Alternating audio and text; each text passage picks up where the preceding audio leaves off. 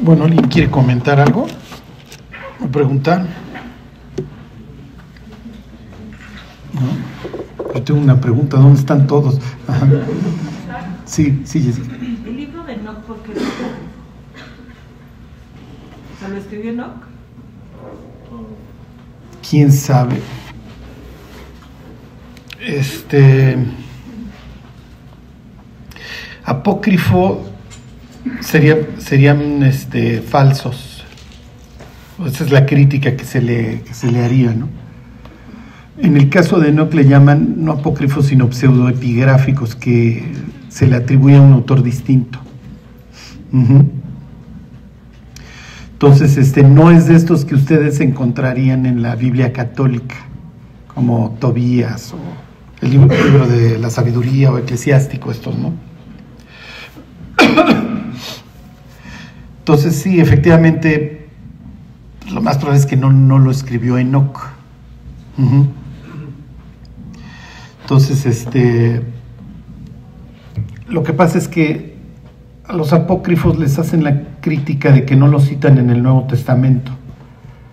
Este, que no siempre es el caso, porque luego sí tienen referencias a, por ejemplo, a, los macabeos ahí en, en Hebreos 11. Este, lo que pasa es que cuando el canon quiere decir el lomo, el lomo del libro, entonces cuando los judíos cierran el canon, no los incluyen, por las razones que ustedes gusten y manden. Pero piensen, segunda de Macabeos tienen este, a uno de los guerrilleros estos ofreciendo sacrificios por los muertos. Entonces ya tenían una influencia bastante marcada de los paganos. Cosas así, no, eso no lo metas. Esto sirve entenderlo, leerlo, sí, para saber qué hay, qué está flotando en la mente de, los autores, ¿sí me explico? De la Biblia. ¿Por qué? Porque finalmente el Nuevo Testamento está influido por esta época del, del segundo templo. Entonces esto está flotando en la mente de los, de los participantes en sus discusiones. Enoch no está ahí.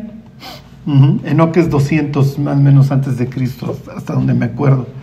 Los etíopes sí lo tienen en su Biblia. ¿Pero es real o no? O sea, es- ¿Quién sabe? No creo. Lo, lo- lo que pasa es que si ustedes le preguntaran a, a un contemporáneo de Cristo o a uno de los padres de la iglesia como Irineo, les diría que sí. Entonces se peleaban. Oye, sí, no. Lo que pasa es que si ustedes le dijeran a Judas, el hermano de Cristo, oye, ¿tú crees en el libro de Enoch? Pues claro, lo cito textual. ¿Sí me explico? Este, ojalá no, más le vale no, no haber nacido a ese cuate, es una expresión que usa el libro de Enoch y Jesús se la aplica a Judas. Este, cuando Enoch llega al cielo, las paredes del cielo tienen, este, son lenguas de fuego, que es lo que cae sobre los discípulos, que ahora es el nuevo templo. ¿Sí me explico? Entonces el que, el que conoce el libro entiende que ahora este es el templo. Ignoráis que vosotros sois el templo de Dios y que Dios mora en vosotros. Ah, pues sí, por eso cayeron lenguas de fuego y no nada más llamas de fuego. Ajá. Pero si lo han leído, pues luego sí vienen unas cosas que sí, bastante extrañas, ¿no? Entonces, lo importante de, esa literatura es que ustedes sepan que está influyendo en el autor. Ajá. Como nosotros somos influidos todo el tiempo por nuestra cultura, ¿no? Este, es como si nosotros diéramos una predicación hablando de las drag queens. Bueno, eso no, ellos no saben qué es eso, ¿no? Entonces, pero ellos sabrían, ah, mira, ellos predicaban de esta manera porque en su época había este, este tipo de personajes, etcétera, ¿no? A ellos les duele el, el helenismo, los griegos, etcétera. Entonces, por eso tienen, si me explico, este, esta reacción y esta admiración por los macabeos. Ujú. Ah, bueno, ya lo entiendo, ¿no? Ellos tienen una visión escatológica, ellos tienen una visión de que cuando venga el Mesías esto se acaba, y está bien, nosotros también. Y eso es lo que, de lo que habla Enoch, el Hijo del Hombre, etcétera. Bueno, pero sí, miren, por algo no lo pusieron y pues ya. ¿Alguien más quiere preguntar? ¿No? ¿Todos muy claros sus vidas? Ajá. Ah, no, este, Solo tengo la duda, en Levíticos detalla muchísimo pues los holocaustos, Ajá. todo eso. ¿Tiene un propósito el que sea tan detallado y que lo repita tantas veces? Sí, sí, ¿por qué? Porque el libro de Levítico, ¿se acuerdan? Para interpretar un libro siempre piensen de qué trata el libro. ¿De qué trata el libro de Levítico?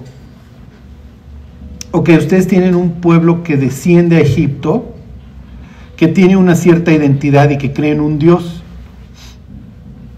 Ajá, pero el patriarca que entra es apenas el, el nieto, porque tienen Abraham, Isaac y Jacob. Entonces ellos, pues sí, o sea, tienen esta comunicación con Dios, pero finalmente este es el Dios del clan. Cuando ya se vuelve el Dios, un Dios nacional, ya de todo un pueblo, le necesitas enseñar a ese pueblo cómo se va a llevar con su Dios, ¿sí me explicó? Y entonces de lo que trata el libro de Levítico es que Dios en el desierto le enseña a su pueblo cómo acercarse a Él y cómo purificar el espacio sagrado. Ajá. Entonces tienen el éxodo, el éxodo a partir del capítulo 25 es, mira, esta es mi casa. Y aquí es tú, a donde tú te vas a encontrar conmigo. Y en el libro de Levítico te voy a decir cómo entras a la casa. ¿Sí me explicó? Y entonces tiene que entrar precisamente de Leví, por eso el, el nombre, ¿no? Y a través de estos procesos que implican costo, básicamente, tú vas a estar purificando el espacio sagrado. no es que se purifiquen los pecados, se purifica el espacio sagrado.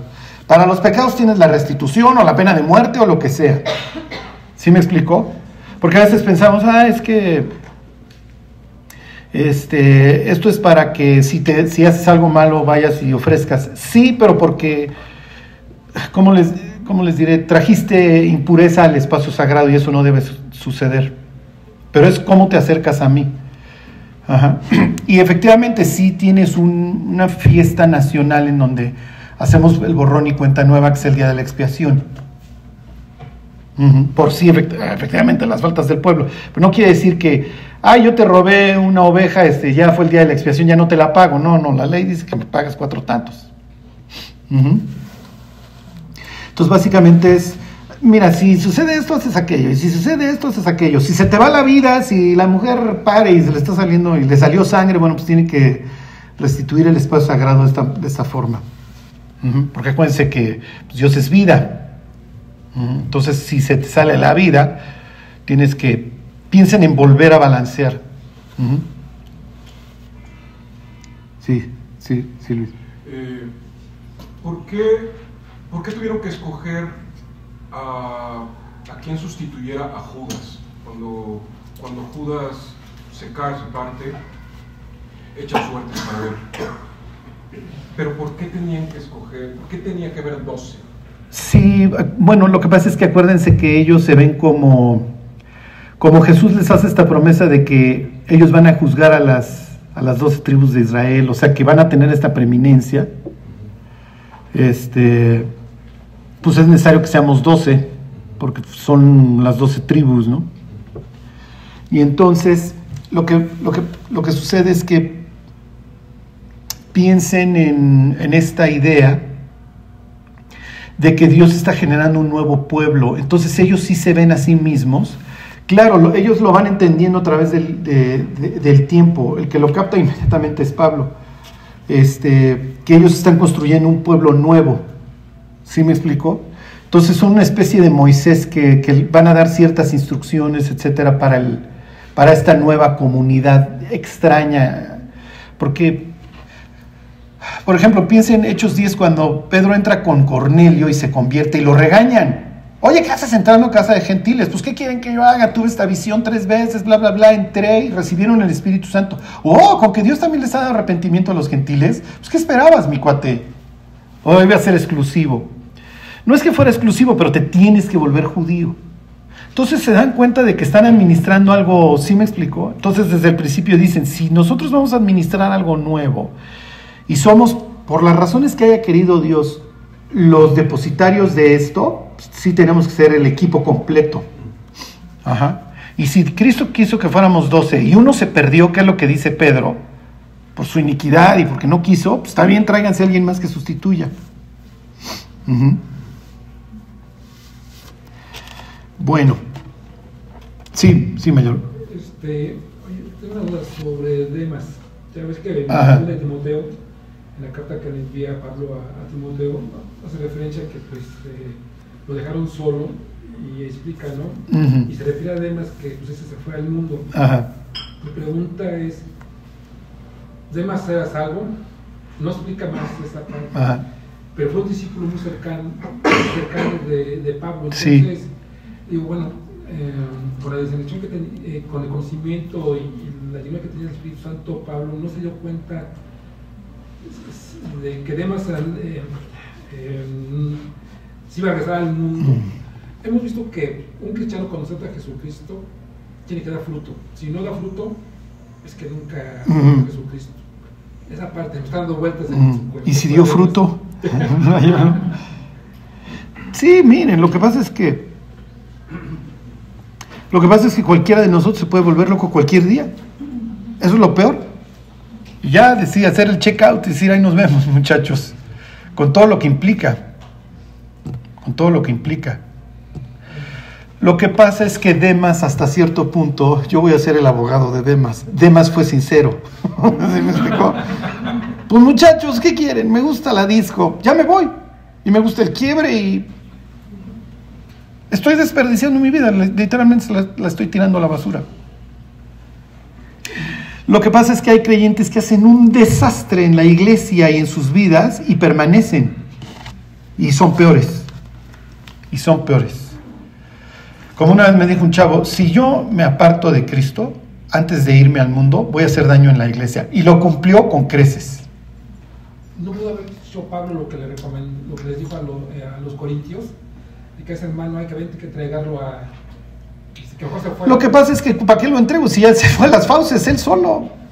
O que se lo llevara digamos, de una vez para que no estuviera haciendo daño. Es que ese es el punto. En este caso no, no va a hacer tanto daño. Es lo malo. Ah, tra- Trae un abandono, sí me explicó. Y obviamente pues, trae dolor, es lo que está expresando Pablo. A Estefanes lo dejé enfermo, fulano así, fulano así, además me, me abandonó, se fue a Tesalónica amando este mundo. En Tesalónica de haber hecho mucho daño, sí, porque los creyentes que... Pues en Tesalónica es una iglesia perseguida y entonces, oye, cuate, pues si tú sufrías con nosotros. Miren, hay personas que nunca dan fruto y efectivamente nunca fueron salvos. Y pueden ir todos los domingos a la iglesia. Lloran en el himno. No me refiero al nacional, este, en la canción cristiana. Este, ¿qué es peor cuando un cristiano se aparta, que se quede o que se vaya? Y lo ideal es no, no, no, no, sí, aléjate lo más posible porque si te quedas vas a sembrar mucha, eh, ¿cómo? Mucha discordia y, oye, es que yo veo mucho legalismo en la iglesia, ¿no? Y yo veo esto, ¿no? Y veo aquello. Y entonces el que no, el que no trae el radar prendido no sabe que lo están envenenando. Entonces, como diría don Juan, hay unos que sí, efectivamente, salieron de nosotros porque no eran de nosotros, nunca fueron pero hay otros como Demas. Y luego unos viven tan mal a veces que dices, oye, si habrá sido salvo? Y tenemos ahí la duda, ¿no? Tenemos ahí la duda.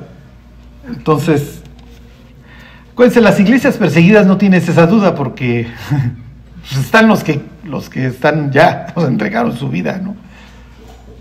Pero cuando no hay persecución a la iglesia, se presta que, ay, es bonito, etcétera, yo quiero pertenecer, es lindo, ¿no? Aprendo mucho. Bueno, entonces, miren, por eso acuérdense que la predicación debe ser lo suficientemente dulce para atraer al pecador que se quiere arrepentir y lo suficientemente amarga para asustar al pecador que no se quiere arrepentir. Porque esas de mucho amor, bla, bla, bla, pues no, no, no, no funcionan. Bueno. Entonces, este, pues sí, acuérdense, cualquier día nos piramos cualquiera, ¿eh?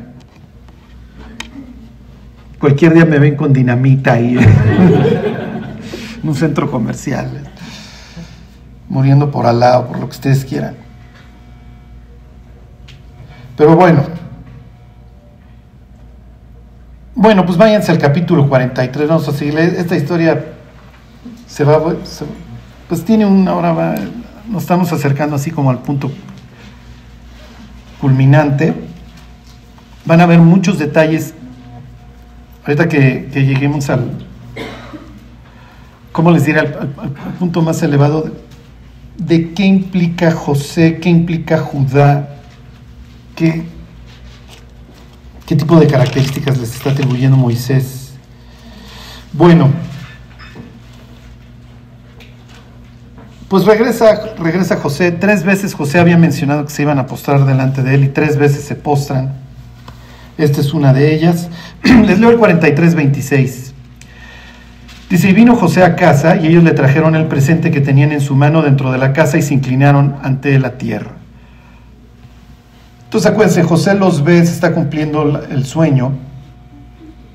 No lo vean tanto como un sueño. o sea, efectivamente Dios lo a través de un sueño lo que pasa es que la expresión para nosotros, ah, yo tengo este sueño y entonces somos soñadores. No, o sea, es una visión que Dios le dio. y si es algo que lo va a mantener vivo. Ok, a pesar de todas las circunstancias. Bueno, versículo 27. Entonces les preguntó José cómo estaban y dijo, vuestro padre, el anciano que dijisteis, lo pasa bien, vive todavía sea, José tiene miedo que en, el periodo este de que fueron y regresaron ya haya muerto su papá. ¿Por qué? Porque tiene obviamente la, la intención, tiene el deseo de verlo. Ok, versículo 28. Y ellos respondieron, bien va tu siervo, nuestro padre, aún vive, y se inclinaron e hicieron reverencia. Y alzando José sus ojos, vio a Benjamín su hermano, hijo de su madre, y dijo, ¿es este vuestro hermano menor de quien me hablasteis? Y dijo, Dios tenga misericordia de ti, hijo mío, que este no participó en, en el secuestro y su venta, es su hermano por mamá y papá. Este, y obviamente tiene miedo de que le esté yendo como le fue a él. Es natural. Bueno, Versículo 39, entonces José se apresuró porque se conmovieron sus entrañas a causa de su hermano y buscó donde llorar y entró en su cámara y lloró ahí. Ok, pues es, es una imagen espantosa. Acuérdense que José, al igual que nosotros, pues está en una lucha horrible, ¿sí? Porque la vida no es fácil, la vida nos avienta muchas cosas y este y perdonar a los cuates que te vendieron, más cuando son tus hermanos, pues debe ser bastante espantoso, ¿no? Este, no sé cómo la pasen ustedes Navidad y Año Nuevo. A veces hay más, hay menos tensión en el zen del PRD que nuestras cenas de fin de año. Yo me acuerdo de un señor que el 15 de diciembre agarraba sus triques y se iba de México y ya regresaba en enero. Lo admiro, lo envidio. Toda mi vida he querido hacer eso. Porque sí, efectivamente, pues están luego estas calmas espantosas en la mesa, ¿no? Y todas estas rencillas y cosas del pasado, y más cuando viene la familia extendida, ¿no? Y nos hemos dado hasta con la cubeta. Y viene el comentario chafa. Entonces, este, y del cristiano pues se espera que tenga bonita actitud, ¿no? Que sea el templado, que sea el que no se meta. Este, la escena es horrible porque José no sabe si estos cuates ya cambiaron. Sabe que por lo menos ya se arriesgaron por su hermano. Porque yo creo que cada vez que pasaba por el calabozo en donde estaba Simeón decía, cuate, se nace que te quedaste. ¿eh? ¿Y qué habrá pensado José todos esos días, meses, lo que, lo que hayan sido? Dijo, pues algún día lo voy a tener que sacar. Igual y le puso una fecha, ¿no? Igual el tercer año lo saco y le digo, pues ya regresate a Canaán, cuate. No vinieron por ti. No vinieron por mí. Ok. Entonces llora, se lava la cara y regresa. Bueno, versículo 32. y pusieron para él aparte, esto ya va a empezar a mandar señales a los otros 11 cuates, ¿no? Porque este, este también es extranjero. Y como un extranjero es la máxima autoridad después de Faraón en Egipto. ¿Ok? Pero lo que también va a implicar es que aunque él está separado, nunca les pasa por acá que es su hermano. O sea, jamás. No sé si se los había comentado, pero supuestamente un comentarista dice que más o menos vivía 20 años un esclavo. Y eso ya tiene más de 20 años. Entonces, están en el segundo año de la del hambre. Entonces lo vendieron cuando tiene 17, cuando asciende al trono en Egipto tiene 30, este, entonces ya llevamos 13. Está en el segundo año del hambre, se echó 7 de abundancia y 2, entonces lleva 9 desde que ascendió. Entonces tiene 39 años, lo vendieron de 17, ya pasaron 22. Más estos que, bueno, no, sí estamos segundo año. 22 años, entonces en su cerebro este cuate ya se murió. Ok. Se los leo 32. Y pusieron para él aparte y separadamente para ellos, y aparte para los egipcios que con él comían, porque los egipcios no pueden comer pan con los hebreos, lo cual es abominación a los egipcios. Esto ya se los he dicho, la mesa para los antiguos es sagrada, que con quién comes es importante. Para nosotros no, a nosotros nos vale, para ellos no. Por eso cuando lleguen al Evangelio y vean que los fariseos se enchilan, no se enojen con los fariseos. O sea, los fariseos están recibiendo un mensaje bastante extraño. ¿Por qué? Porque los fariseos creen, y hasta cierto punto, pues no están tan errados en ese sentido. Ellos creen que fueron exiliados porque se portaron mal. ¿Y cómo va a venir el Mesías si nos seguimos portando mal? Entonces, si tú eres el Mesías y tú te sientes a comer con...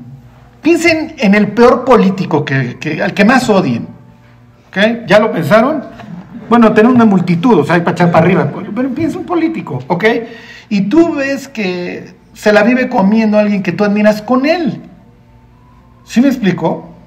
Entonces, oye, ese es un ratero.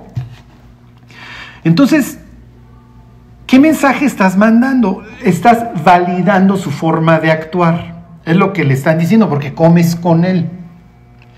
Ajá. Entonces ahora les va a hacer todavía más sentido la invitación de Cristo a la iglesia de la Odisea.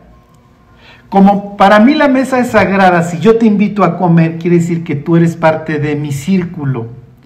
Por eso cuando ustedes le leen al, incrédulo, mira, he aquí yo estoy a la puerta y llamo, si alguno oye mi voz y abre la puerta, lo que le estás diciendo es que Dios quiere que seas parte de su círculo. Ven, te estoy invitando, no me importa lo que hayas hecho. ¿Sí? ¿Sí se entiende?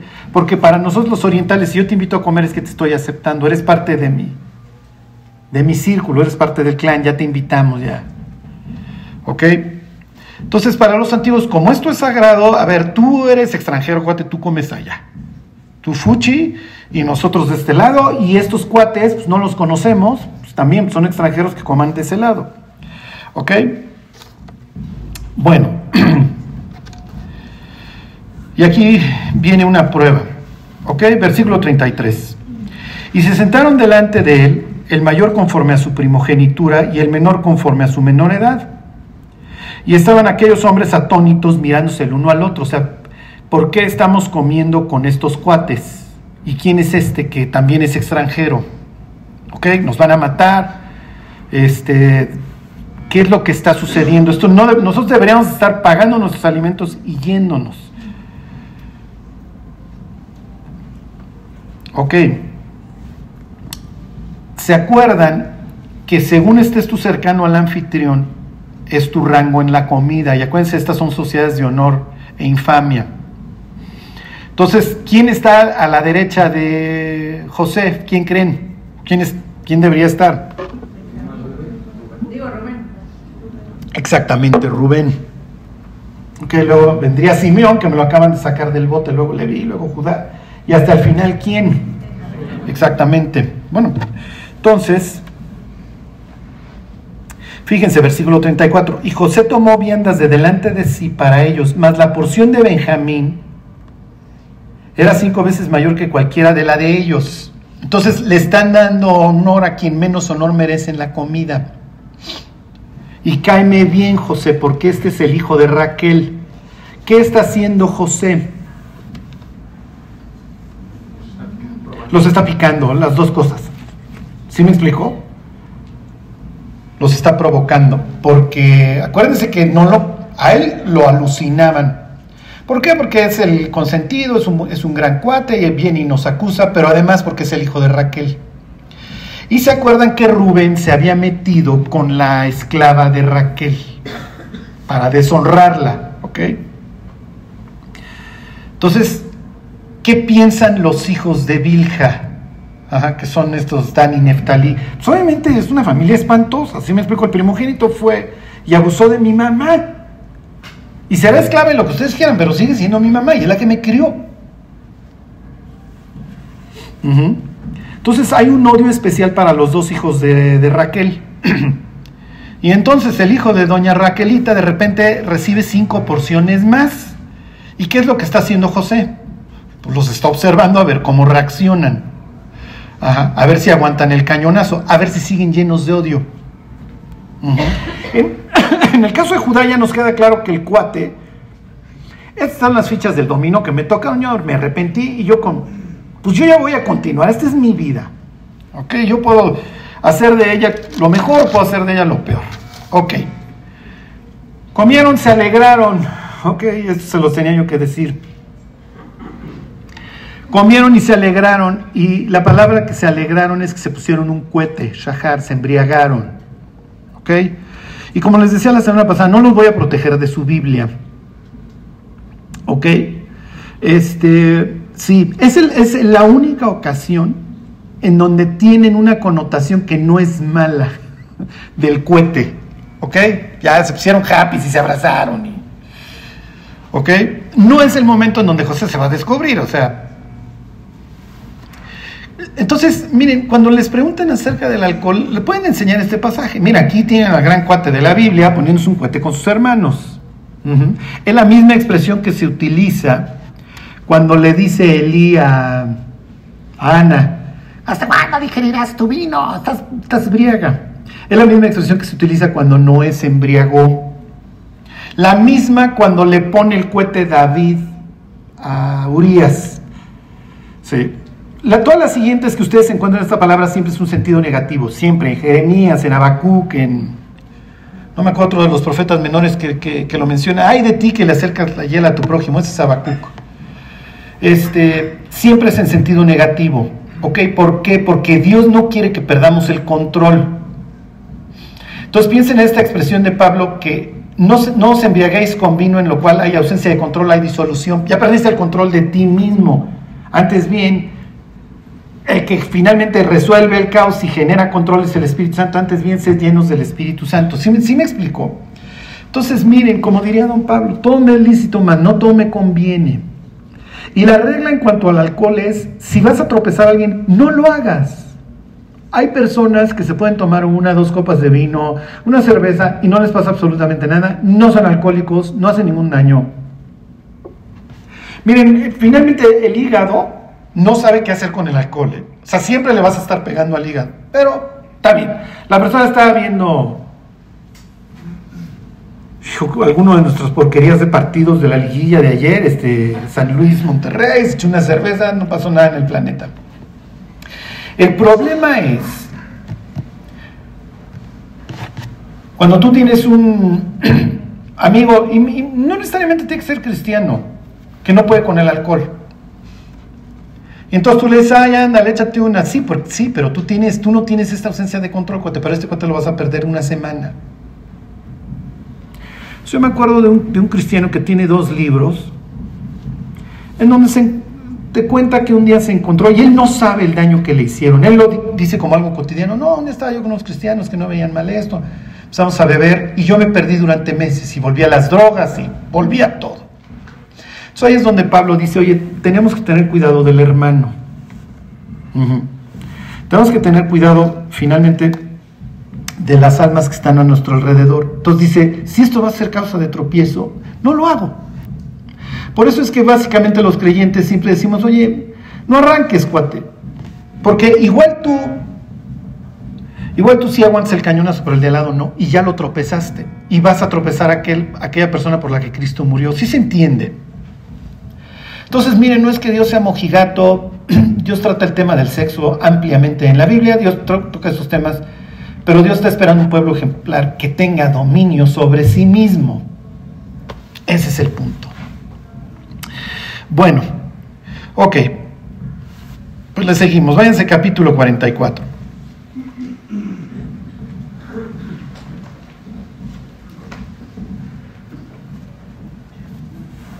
Les leo el encabezado. Mandó José al mayordomo de su casa diciendo, llena de alimento los costales de estos varones, cuanto puedan llevar y pone el dinero de cada uno en la boca de su costal. Y pondrás mi copa, la copa de plata, en la boca del costal del menor, con el dinero de su trigo. Y él hizo como dijo José. Bueno, ya saben que José sigue ya se acaba la fiesta, vayan ustedes a saber cuántas horas, días han pasado desde la fiesta. Devuélveles todos estos cuates y le ponen mi copa a Benjamín.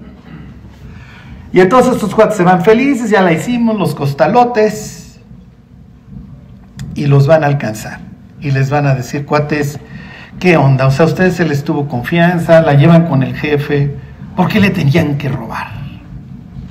Y entonces ellos dicen, ¿cómo crees? Para nada. Y es la verdad, no, no robaron nada. Ok, fíjense, versículo 7. Ellos le respondieron, ¿por qué dice nuestro Señor tales cosas? Nunca tal hagan tus siervos. He aquí el dinero que hallamos en la boca de nuestros costales, te lo volvimos a traer desde la tierra de Canaán. ¿Cómo pues habríamos de hurtar de casa de tu Señor plata ni oro? Aquel de tus siervos en quien fuera hallada la copa, que muera, y aún nosotros seremos siervos de mi Señor. No, no, no, no, mira, ni que lo encuentres que se muera. Sí, pero resulta que lo van a encontrar en, la, en el costal de quién? De Benjamín.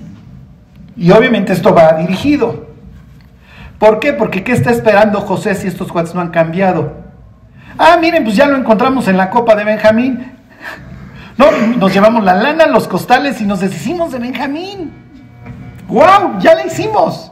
Perfecto. Y entonces, ¿a qué conclusión hubiera llegado José? No han cambiado. Sí, no han cambiado. No han cambiado. ¿Quién sabe si tenía un plan B y hubiera llegado Benjamín diciéndole, cuate, yo no me la robé y, José eventualmente le hubiera tenido que decir, yo sé, yo sé que tú no te la robaste. Ok, abren sus costales, aparece en la, este, en el costal de Benjamín, este, se los leo. 12 y buscó desde el mayor, comenzó y acabó en el menor y la copa fue hallada en el costal de Benjamín. Entonces ellos rasgaron sus vestidos y cargó cada uno su asno y volvieron a la ciudad. Vino Judá con sus hermanos a casa de José, que aún estaba ahí, y se postraron delante de él en tierra. Se repite y se repite. Y les dijo José, ¿qué acción es esta que habéis hecho? ¿No sabéis que un hombre como yo sabe adivinar? Pero por lo menos ya regresaron, ¿eh? Porque ellos le pudieron haber dicho, porque es más, el cuate este les dice, no, no, no, no, a ver, el cuate en el que lo hay, no, no, no, el, el culpable, yo me quedo con el culpable, no, ni se preocupen.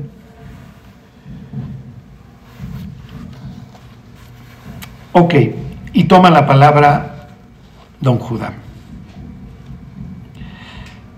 Versículo 16. ¿Qué diremos a mi Señor? ¿Qué hablaremos o con qué nos justificaremos? Dios ha hallado la maldad de tus siervos. He aquí nosotros somos siervos de mi Señor, nosotros y también aquel en cuyo poder fue hallada la copa. José respondió, nunca yo tal haga, el varón en cuyo poder fue hallada la copa, él será mi siervo, vosotros id en paz a vuestro Padre. Y ahora sí viene el redoble. A ver qué van a hacer. No, no, no, este cuate es el culpable, ustedes ya váyanse. Ya, sean felices, ya, sin los hijos de Raquel. Ajá. Lo que pasa es que miren, como dice la escritura, el impío atormenta su propia alma. Lo más, ¿cómo les diré? Lo más grande que puede recibir el ser humano es el arrepentimiento. Es esta oportunidad de volver a empezar, de, ser perdonado, de, que haya un olvido. Entonces, cuando la Biblia habla del futuro, dice que no vamos a traer a la memoria las cosas pasadas. No quiere decir que no, no, vayamos a saber quiénes somos, ¿sí me explicó? O sea, pues vamos a saber a Jessica Mayolo. Digo, van a estar irreconocibles, ¿se acuerdan? Yo voy a estar prácticamente igual, ustedes van a estar prácticamente totalmente distintos, pero vamos a saber, que acuérdense, vamos a ser perfectos, vamos a saber quiénes éramos, etcétera, ¿no? Pero la amargura, la tristeza, ya no, ya, ya no la vamos a recordar. Entonces lo que José está provocando en estos cuatro es, es esta oportunidad de que se enfrenten a sí mismos. Es lo que empieza diciendo Judá. Mira, Dios ya halló nuestra maldad, ya. O sea, ya no nos vamos a andar engañando, somos culpables. Y todo esto que nos está sucediendo entendemos que es producto, es una cosecha. Tanto fue el cántaro al agua. Versículo 18. Y ahorita van a ver esta transformación. Me voy a brincar al, al capítulo 49. Pero bueno, quédense, dice, entonces Judá se acercó a él y dijo, Ay, Señor mío, te ruego que permitas que hable tu siervo una palabra en oídos de mi Señor, y no se encienda tu enojo contra tu siervo, pues tú eres como faraón. Acuérdense que este es el que tramó la venta. Este era el lidercillo, ¿se acuerdan? Este dijo, ¿para qué lo matamos? Mejor lo vendemos, nos llevamos hasta una lana, ¿no? Entonces, es muy probable que haya escepticismo en los oídos de José mientras este es el que toma la palabra y no Rubén.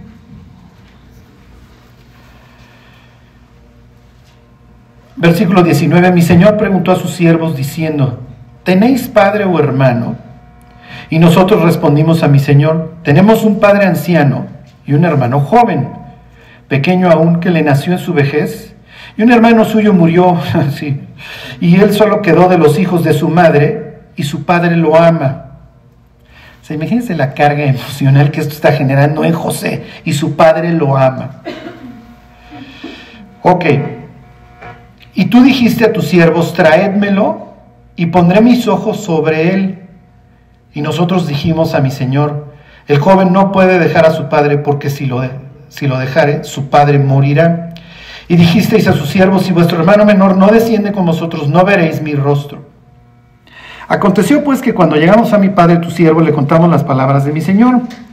Y dijo nuestro padre, volved a comprar comprarnos un poco de alimento y nosotros respondimos, no podemos ir si nuestro hermano va con nosotros, iremos porque no podemos ver el rostro del varón si no está con nosotros nuestro hermano el menor. Entonces tu siervo, mi padre, nos dijo, vosotros sabéis que dos hijos me dio a luz mi mujer, y el uno salió de mi presencia y pienso que de cierto fue despedazado, y hasta ahora no lo he visto. Entonces que te cuenten así la tragedia que está viviendo tu papá porque Él lo entiende. Y miren, aquí hago, aquí hago una pausa. El ser amado por, por, por los padres tiene una carga imponente. Ahora está de moda esto del apego evitativo, los cuates que no pueden entablar una relación seria porque tienen pánico el apego de estos cuates que viven en, el temor, no me acuerdo cómo se llama, este, ansioso le llaman. Y el apego sano, la persona que puede mantener una relación sin drama. Ajá. ¿Quiénes creen que tienen apego sano? Los que los amaron sus papás. Entonces parten de la base de que, ah, pues mira, a mí mis papás no me, no me dieron la espalda, me dieron el pecho, me quisieron. Y entonces puedo tener una relación sana sin drama. Hay otras personas que tienen que vivir en el drama y que tienen que estar probando a sus cónyuges. Sí. A ver si sí me quieres. Entonces todo el tiempo los, los insultan, los esos, los amenazan, etc. Porque necesitan esa confirmación de que sí me quieres a pesar de mi maltrato. ¿Sí me explico? Y está el evitativo, el que siempre tiene la pata en la puerta. O sea, evita la intimidad porque teme ser descubierto, entonces le cuesta trabajo tener relaciones profundas. Entonces aquí tienen a 10 infelices con unas relaciones que seguramente eran nefastas. Bueno, piensen en Rubén que se metió con, con la madrastra, piensen en Judá que procreó con la nuera. O sea, ¿sí me explico? Piensen en Dina que la primera de cambios ya sale ahí con el maxi cinturón, con la minifalda, a exhibirse en la tierra de los incrédulos, ahí en Siquem, y pues así le va. Entonces te habla de una familia que está total y perfectamente dañada. pero tienes a dos cuates que sí los quisieron. Entonces tienes a dos cuates maduros. Y uno enfrenta todo lo que la vida le va aventando con madurez. Y cuando se le deja venir la esposa de Potifar, le dice, mira, mi amiga, yo aquí soy el segundo y yo tengo permitido todo excepto tú. Entonces no, agarra la onda que no. O sea, tengo una suficiente salud mental para entender mi entorno. Entonces la, historia es muy triste, la historia es espantosa, ¿sí? Porque tienes a 10 cuates que están muy afectados porque su papá no los quiso y tienen a dos cuates que están muy bien, pero su papá lo quiso. Y aun cuando el otro sabe que su papá lo ha llorado todos estos años, al final de cuentas todo este dolor, sí, pero también me conmueve bien, porque quiere decir que mi papá me extraña. ¿Sí me explicó? Y me ama y, el hecho de mi pérdida lo, devastó. Y si se pierde Simeón, lo tiene total y perfectamente sin cuidado. También me conmueve el dolor de mi papá y a este pobre cuate ni siquiera lo extraña. Entonces, miren, cuando Dios saca, se acuerdan del pueblo a Egipto, les voy a dejar una tarea. La siguiente vez que lean toda la peregrinación en el desierto, vean la cantidad de veces que hace berrinche Israel sin que tenga una consecuencia. Porque Dios está partiendo de la base que traigo a mi hijo aquí imberbe y entiendo que me va a venir haciendo berrinche. Ya las aguas están amargas y no hay agua y no hay carne. ¿Sí me explicó? Ya la segunda vez de las codornices ya eh, tenemos problemas. La primera vez es, mira, ya ahí están tus codornices, mi cuate. Ahí está tu agua de la piedra, si es necesario te la saco. Y ahí está tu agua dulce, y ahí está tu esto, y ahí está el otro. Y mira, te va a llover pan para que ya no la andes armando de jamón. Pero no los castiga en todas esas. El primer juicio viene, ya ha entrado los, o sea, ya ha entrado el tiempo, mis cuates, ya debimos de haber crecido. Ya vieron un chorro de pruebas con el becerro. ¿Qué está implicando? Primero establezco una relación contigo y luego te doy los mandamientos. O sea, los mandamientos, mis cuates, llegan hasta el 20, hasta el capítulo 20. Entonces, con nuestros hijos,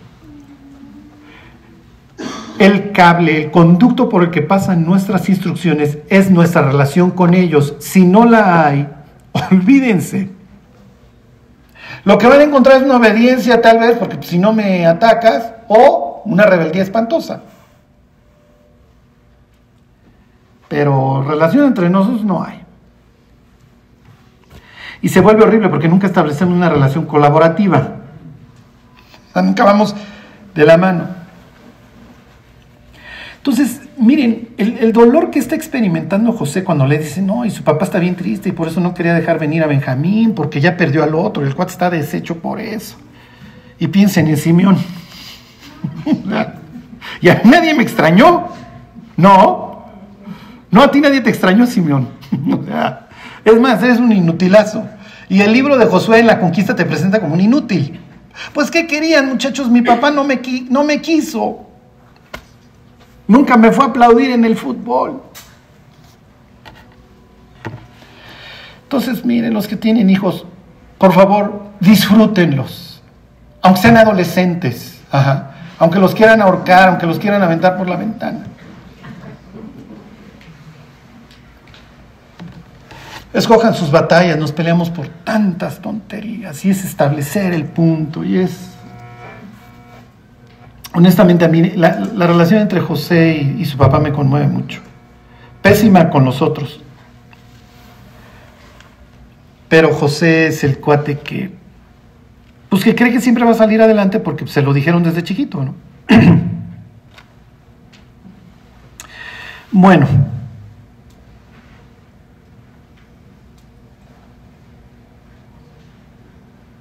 Fíjense, versículo 29, ahí está, ahora está hablando de, le está contando Judá, mira, esto nos dijo mi papá acerca de Benjamín. Dice, y si tomáis también a este de delante de mí le acontece algún desastre, haréis descender mis canas con dolor al Seol. Ahora pues, cuando vuelva yo a tu siervo, mi padre, si el joven no va conmigo, como su vida está ligada a la vida de él, sucederá que cuando no vea al joven morirá, y tus siervos harán descender las canas de tu siervo nuestro padre, con dolor al Seol. Hace años, hace 22 años, el desgraciado de Judá, a ver, reconoce estas ropas y ve a su papá agarrar las ropas del hijo y salir despavorido a chillar a un rincón y a gritar. Y chin chin el que se raje, mis cuates, todos vamos en la misma y este señor nunca va a saber lo que hicimos.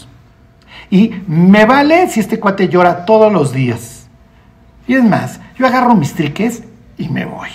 Adiós, ahí la ven, yo me voy al mundo de los gentiles, yo me voy al mundo de la perdición y ahí me platican en qué acabó su desgraciada familia. Yo ya me voy. Y ahora tienen un cuate totalmente transformado que le dice, mira, si yo no lo regreso, si este cuate no regresa, el dolor que se le va a causar a mi papá es incalculable. Y entonces dices, Judá, oye, hace 22 años te valió, ¿por qué te importa ahora? Sí, lo que pasa es que ya soy otra persona. ¿Se acuerdan del nombre de mis dos hijos? Romper, parar, atravesar, cruzar y amanecer. Entonces rompí todas estas cadenas de amargura y de odio a las que estaba yo atado, y me amaneció el Señor. ¿Y qué quieren que yo haga? Mi vida es distinta. Ahora siento. Ahora me importa lo que piense, no lo que piense, pero ahora me importa lo que siente el de al lado. Y así como es, se le menean las entrañas a mí también. El amor de Cristo nos constriñe, ¿se acuerdan de esa expresión en las entrañas, pensando esto? que si uno murió por todos, luego entonces todos murieron. Por eso es que le hablamos de Cristo al lado, porque partimos de la base que está muerto y que necesita volver a nacer. Nos da, intercedemos por él ante Dios, aunque nos maltrate, aunque nos odie. Porque cuántas personas les hablas de Cristo y al rato andan hablando pestes de ti. Sí, pero pues tenía yo que arriesgarme, aunque me odiaras, a transmitirte el mensaje, como alguien lo hizo conmigo aunque me costara, aunque me costara en la oficina, en la escuela, en donde ustedes quieran. Bueno, y ahora sí este cuento se va a aventar con todo. Versículo 32. Como tu siervo salió fiador por el joven con mi padre, diciendo, si no te lo vuelvo a traer, entonces yo seré culpable ante mi padre para siempre.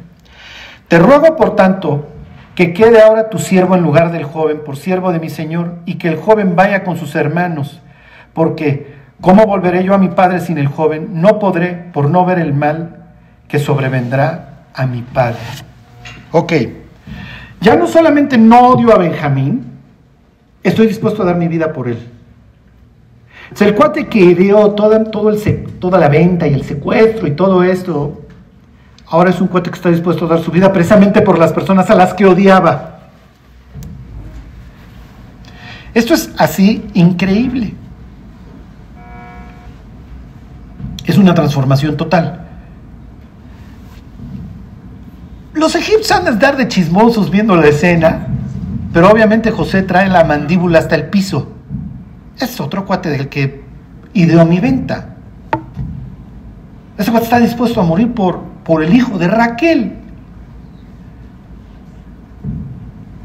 Y ahora tiene un cariño que nunca mostró, por lo menos en los años que yo lo conocí por, por mi papá. Acuérdense que ese es el cuarto de, cuarto hijo de Lea. Y entonces esto obviamente lo, va lo va a tronar literalmente a José en el buen sentido. Miren, cuando nosotros nos arrepentimos de nuestros de nuestros malos hechos contra las personas, hay veces que la otra persona ya la tenemos sentenciada y nos va a odiar para siempre, pero hay gente que se quiebran. El arrepentimiento ¿cómo les diré? Rezarse, reconstruye muchísimas cosas. Cuando tu agresor se arrepiente de verdad y te manda con sus, con sus actos el mensaje de que si pudiera no lo volvería a hacer, cambian muchas cosas y se vuelve mucho más fácil perdonar.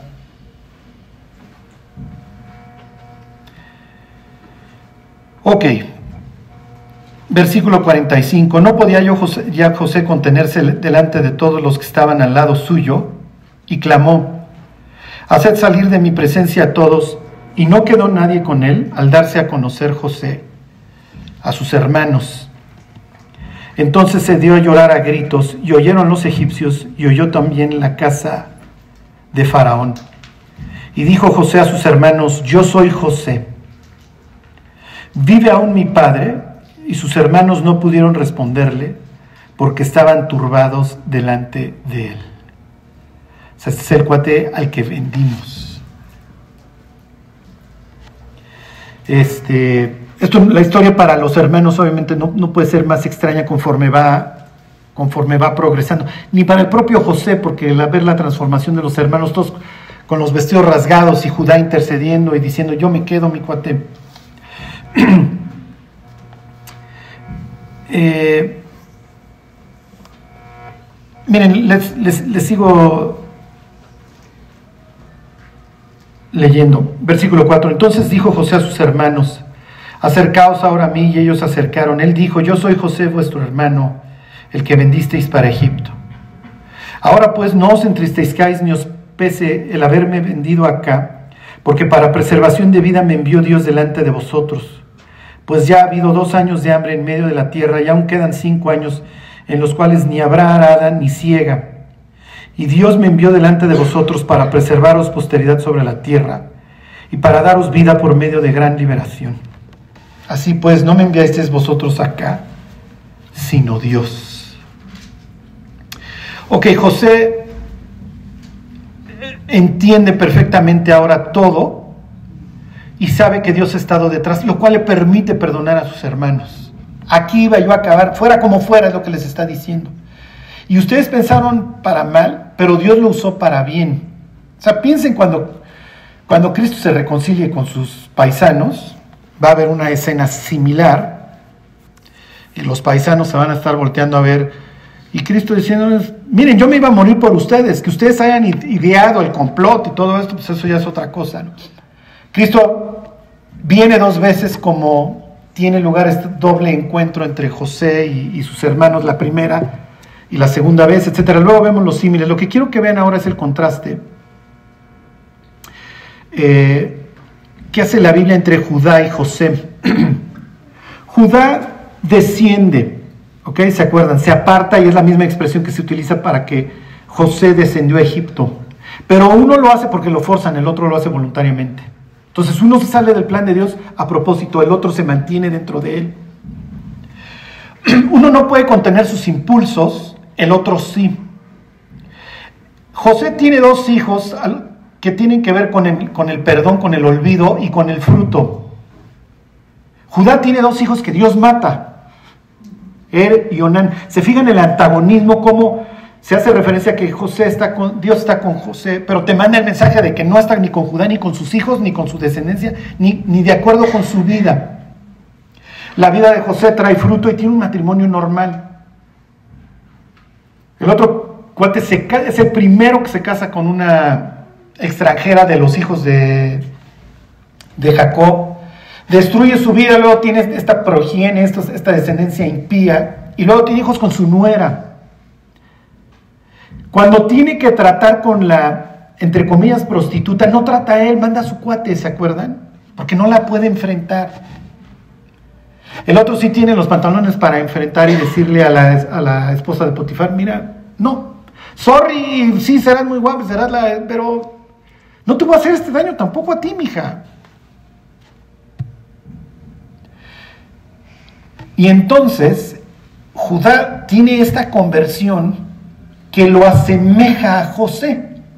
Y ahora es un cuate que enfrenta la vida, que agarra el toro por los cuernos, que es el que alza la mano y que está dispuesto a dar su vida por los otros.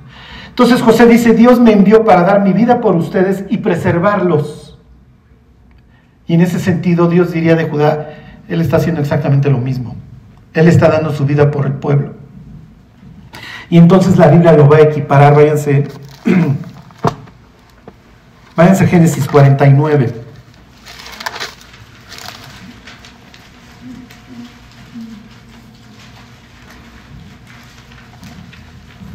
Ok, a José se le informa que sus hermanos se van a postrar delante de él. Ok, fíjense lo que le dice Dios ahora. Este, a través de la, de la boca de Israel. 49.8, ahí están. Cachorro de león es Judá. Eh, perdón, este versículo 8, perdón. Judá te alabarán tus hermanos. tu mano en la cerviz de tus, en la cerviz de tus enemigos, los hijos de tu padre que se inclinarán a ti. Es la misma promesa que le había hecho Dios a José, ahora se la hace a Judá. Que sus hermanos lo van a alabar y que sus hermanos se van a postrar delante de él. ¿Ok? Y entonces luego le promete el cetro, la, casa reinante va a venir de ti, versículo 9 este, cachorro de león es Judá, de la presa subiste, hijo mío, se encorvó, se echó como león, así como león viejo, ¿quién lo despertará? No será quitado el cetro de Judá, ni el legislador de entre sus pies. Entonces ya le está prometiendo, ¿por qué? Porque estuvo dispuesto a dar su vida por la persona que más odiaba. O por las personas que menos quería le hace su papá y su medio hermano, hijo de Raquel. Pero está la transformación de este tipo que Dios le dice, mira, tú vas a acabar siendo el primogénito, tú vas a acabar siendo el líder del clan, porque hiciste esto. Ok, y entonces primero tiene unos contrastes brutales entre uno y otro que te marcan el capítulo 38 y los que siguen acerca de José y de Judá. Y luego tienen un cambio total y entonces la, Biblia los identifica. Los dos tienen promesas similares. Por la conversión de este cuate. Ok, y con esto termino. José, José es un maratonista, es el ciclista de fondo, este cuate lo que le aventaran. Pero acuérdense que lo que lo va a mantener vivo es que él piensa, Dios tiene un propósito para mi vida, Dios tiene un propósito para mi vida. Y yo tuve este sueño, yo tuve este sueño, y si Dios me lo dijo, esto va a suceder, y ahora todo está cobrando sentido. ¿Ok? Y entonces es lo que les dice, miren mis cuates, yo sé que ustedes certa tienen miedo que yo los vaya a matar. No, se los voy a explicar, no me enviaron ustedes, me envió Dios. Y ahora José va a agarrar el hilo de toda la narrativa del Génesis. ¿Por qué? Porque el que va a seguir la línea mesiánica en teoría es Abel, pero Abel muere a manos de sus hermanos, entonces Dios tiene que tener un plan emergente para conservar la línea mesiánica, para que venga el hijo de la mujer, si se entiende la promesa, para que venga el que va a arreglar el mugrero. Y entonces viene Set.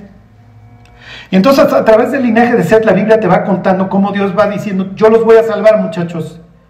Sí, pero viene un problema, ahora viene, ya tuvimos el homicidio de Caín y hay que resolverlo, ahora viene el diluvio. Pero Noé halló gracia delante de los ojos de Dios, entonces me traigo a Noé, ¿sí me explicó?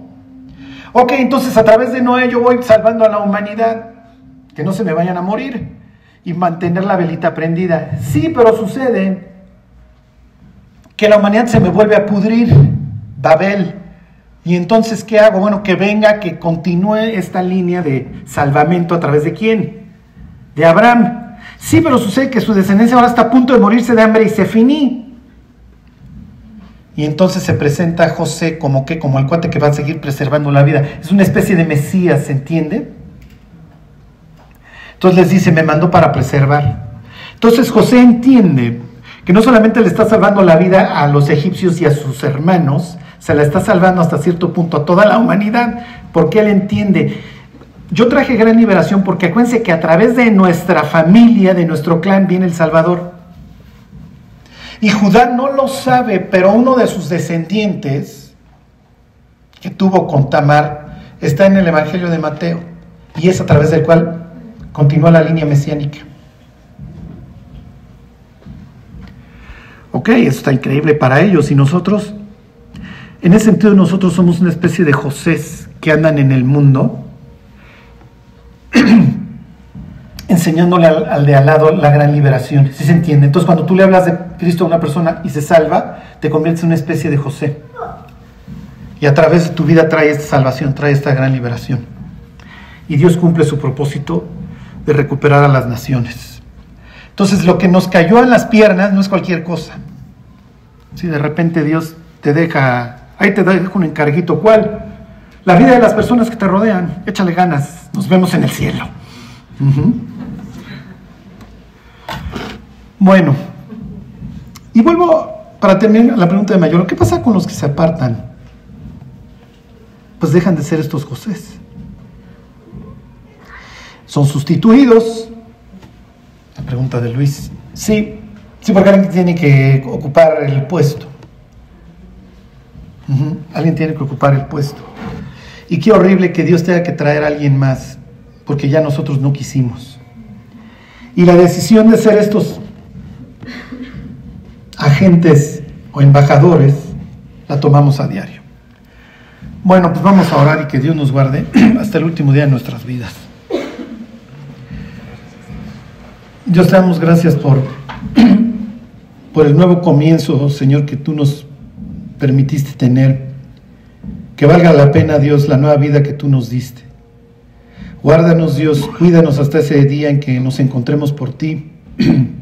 cuídanos, Señor, en medio de las pruebas y de las tormentas. Te lo pedimos en el nombre de Jesús. Amén.